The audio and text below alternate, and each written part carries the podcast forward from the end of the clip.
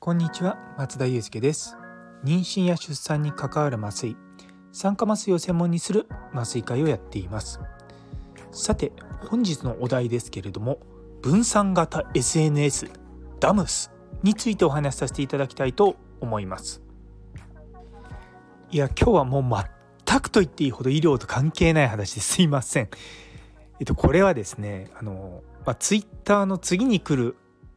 流れは何かっていうところで今このアプリケーションがすごい注目されてるんですね。でこの、まあ、そもそもの話が分散型ってなんじゃらそほいって多分皆さん思うと思うんですけど分散型っていうのはあの今あるツイッターとかはツイッター社のサーバーを使って僕らが SNS をやってるわけですよ。なのでツイッター社が、あの決めてる基準によってはもうあなたはもうツイッター使っちゃダメですのアカウント凍結しますとかいうことができちゃうんですね。でもそれって、まあ、すごく中央集権的なんですよ。なのでそういったのに対してそのまあそれに対抗するような形って言い方変ですけれどもそういった中央のサーバーを持たないで SNS とかをやろうっていうシステムなんですね。でアプリケーション自体は DAMS っていう名前なんですけれども実はそれを走らせているプロトコルでもあの、まあ、元になるものですねそれはノストロって言うんですよね中でつなげるとノスタラダムスになるっていうのが、まあ、多分、まあ、そういった狙いがあるんだとは思うんですけどもなかなかですねこれがま面白いんですよ。で自分自身でアカウントを作ってですねいろいろとやってみてるんですけれどもあの実はあの自分のオフィシャルのって言い方ないんですけどこのスタンド FM につないでいるアカウントとあとはまたもう一つ別の、あのテック系の自分の本当に趣味の方のアカウントがあるのでそっちの方のアカウントで主にそののあのダムスの方はやってるんですけれどもいや本当にいやすごい情報がないんですよ。でその分散型っていうのがどういうことなのか最初僕も全然理解してなかったんですけどもあの大体使って23日ぐらい経ってですねあのいろんなサーバーがですね世の中に存在してでいろんなサーバー同士が連携して SNS のような形になってるっていうのがイメージとしてあのイメージしやすいんじゃないかなと思うんですよね。でそもそもこういったシステムってあのビットコインとか暗号資産とかそういったものと同じような形なんですよ。あまりここでですね 暗号資産とかその辺りのの細かいことを言ってもですねうんなんか別に怪しいと思われちゃうんであまり言わないんですけども基本的にはそのダムスっていうそのシステムを使うことによって例えばその中央の人があのツイッターでいうツイッター社がない状態でのツイッターみたいな感じなのであの会社の意向によって突然アカウントが止められたりとかいうことがない。っていうまあ一つのメリットがあったりとかあとはその自分でサーバーを作れるので自分たちだけのそのサーバーに入ってる人だけの SNS みたいなのができるんですよ。なんでそうするとあの多分今後例えばうちの会社としてこのダムスの中のこのアプリケーションのそのサーバーを使ってそのうちの会社のコミュニケーションはこういったものを使ってやりましょうっていうふうになるかもしれないです。まあねまだまだ本当に出て1週間も経ってないようなアプリケーションなのでまだまだ本当に模索状態っていうのが正しい表現だと思うんですけれどもツイッター見てたらあの歌手の広瀬香美さんがあのダムスやってみましたとか言って書いてあったんですよね。でまだそれ以外の、まあ、いわゆる著名人みたいな方は入ってはきてないんですけれどもまあ見ているとうんなんか新しすぎてみんながあのついていってなくてでもなんかどっかで誰かがいい情報を見る見つけるとみんなそれに飛びついてあこうこうなんですねっていうような感じに進んでます。そもそもの話があの本当に基本は純粋に文字だけなんですよ。なんで本当にツイッターができた当時みたいな感じで写真も投稿できない。まあでもで写真を投稿するにはその写真を URL の形にしてだからそのネット上に一度上げてそこからあのつなげていかなきゃいけないっていうんでちょっとですねうん、まだまだこれからだなと思いつつもこの不便さがですねなかなか面白いんですよ。まあ、まあ、かなりマニアックな話になるとは思うんですけどもこの週末はですね実はそのアプリケーションでもうずっとやってました。でいろんなこと調べたりとかあこれああでもないこうでもないとかそういうのをやっててですねただこういったその新しい技術に対してその、まあ、興味を持つって僕はいいことかなと思うんですよね。でみんながそういったものに対して興味を持ち始めてわーって来てる時ってもうみんなわからないので逆に言うとそこでなんか変な連帯感みたいのができるんですよ。でフォロワーとかまあそのいろんな人の情報とかを見ながら中にはやはりテクあのエンジニアの人とかもいるようなので、まあ、そういった人と、まあ、突然話したりとかできるのも本当に人数が少なくてみんながこうなんだろうこのトレンドに乗るってわけじゃないんですけどもとりあえず飛び込んできたちょっと変な人たちの集まりみたいな感じなので私は個人的にはすごく居心地がいいって言い方変なんですけどもやってて楽しいです。幸いこの週末大きな仕事がなかったのでももうあの暇があったらずっとスマートフォンをいじってですねああでもないこうでもないとかスクショを撮ってここはこうなのかとかどうなのかとかいろいろとやりながらですねやっていました。いや本当に楽しい週末でした いや楽しいとか言いながらずっとスマホいじってるんであのー、ね子供たちとそんなにやってること変わらんじゃないかと思いながらですね。でも子供たちにもいやこの新しいこのダムスっていうアプリケーションが面白いんだよって話をずっとしててですね 子供たちもそのあのアプリの名前だけはあのきの分かるようにはなったんですけども。いやこれ何がすごいかって例えば Twitter とか、まあ、Facebook とかもそうなんですけどもちろんこのスタンド FM もそうなんですが最初にそのアプリを使う時にアカウントを作る時に普通は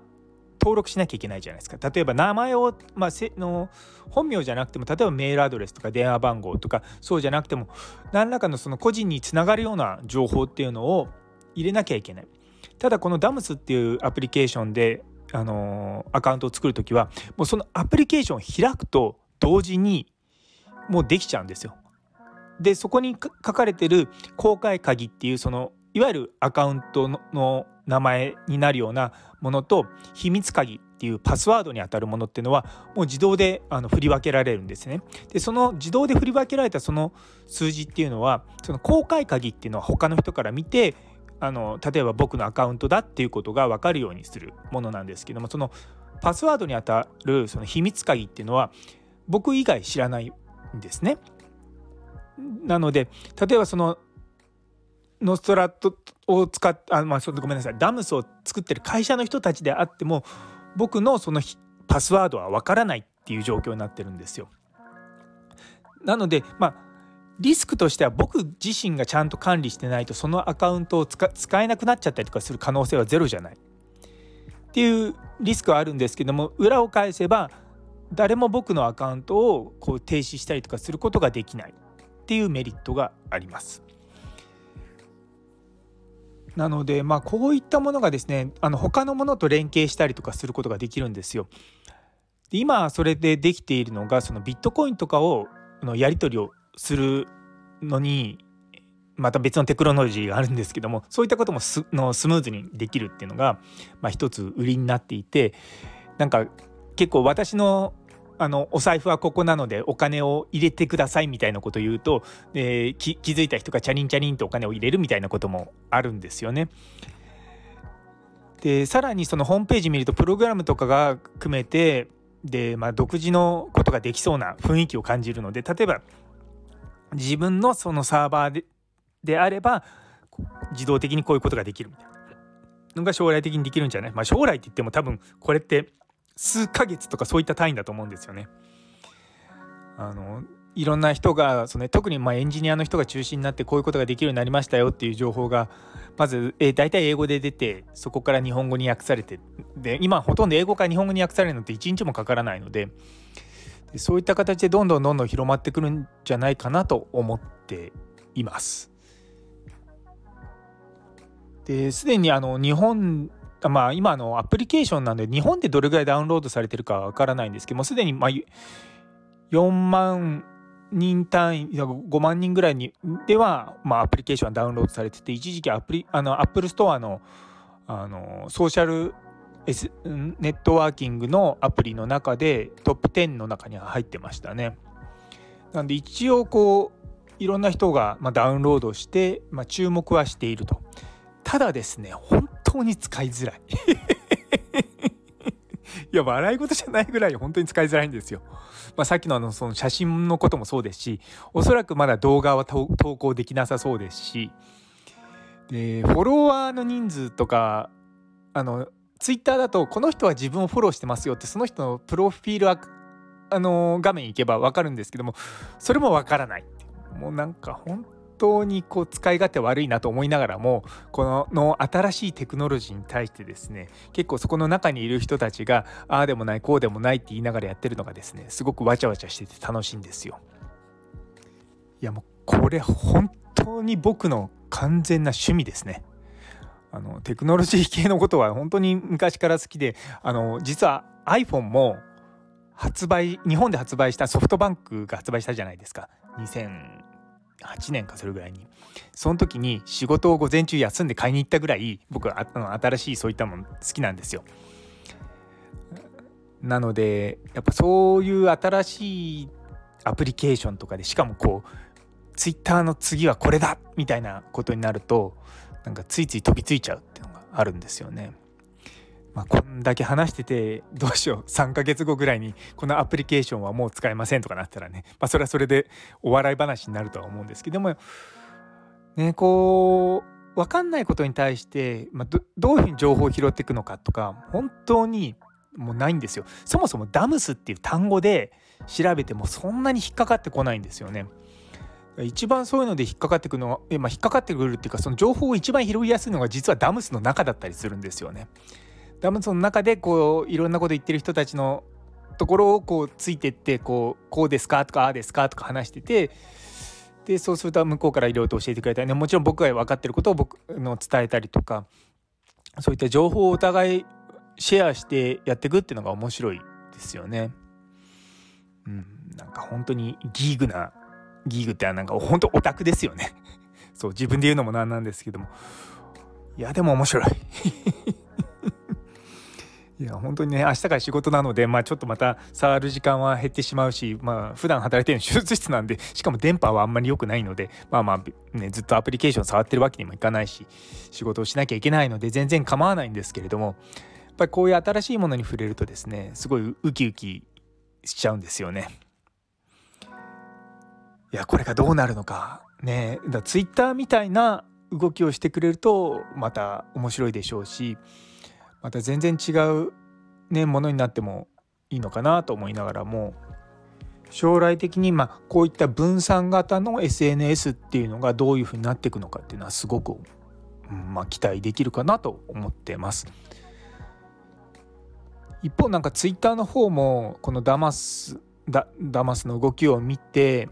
なんか新しいアクションを起こしそうな雰囲気でもあるんですけれどもまあそっちはそっちで、まあ、遊びながらって言い方変なんですけれども楽しんでやってます。一体何の話なんだって。もう全然仕事関係ないと思いながらもですねあの私の趣味の話でした。というところで最後まで聞いてくださってありがとうございます。皆様の一日が素晴らしい一日になりますように。それではまた。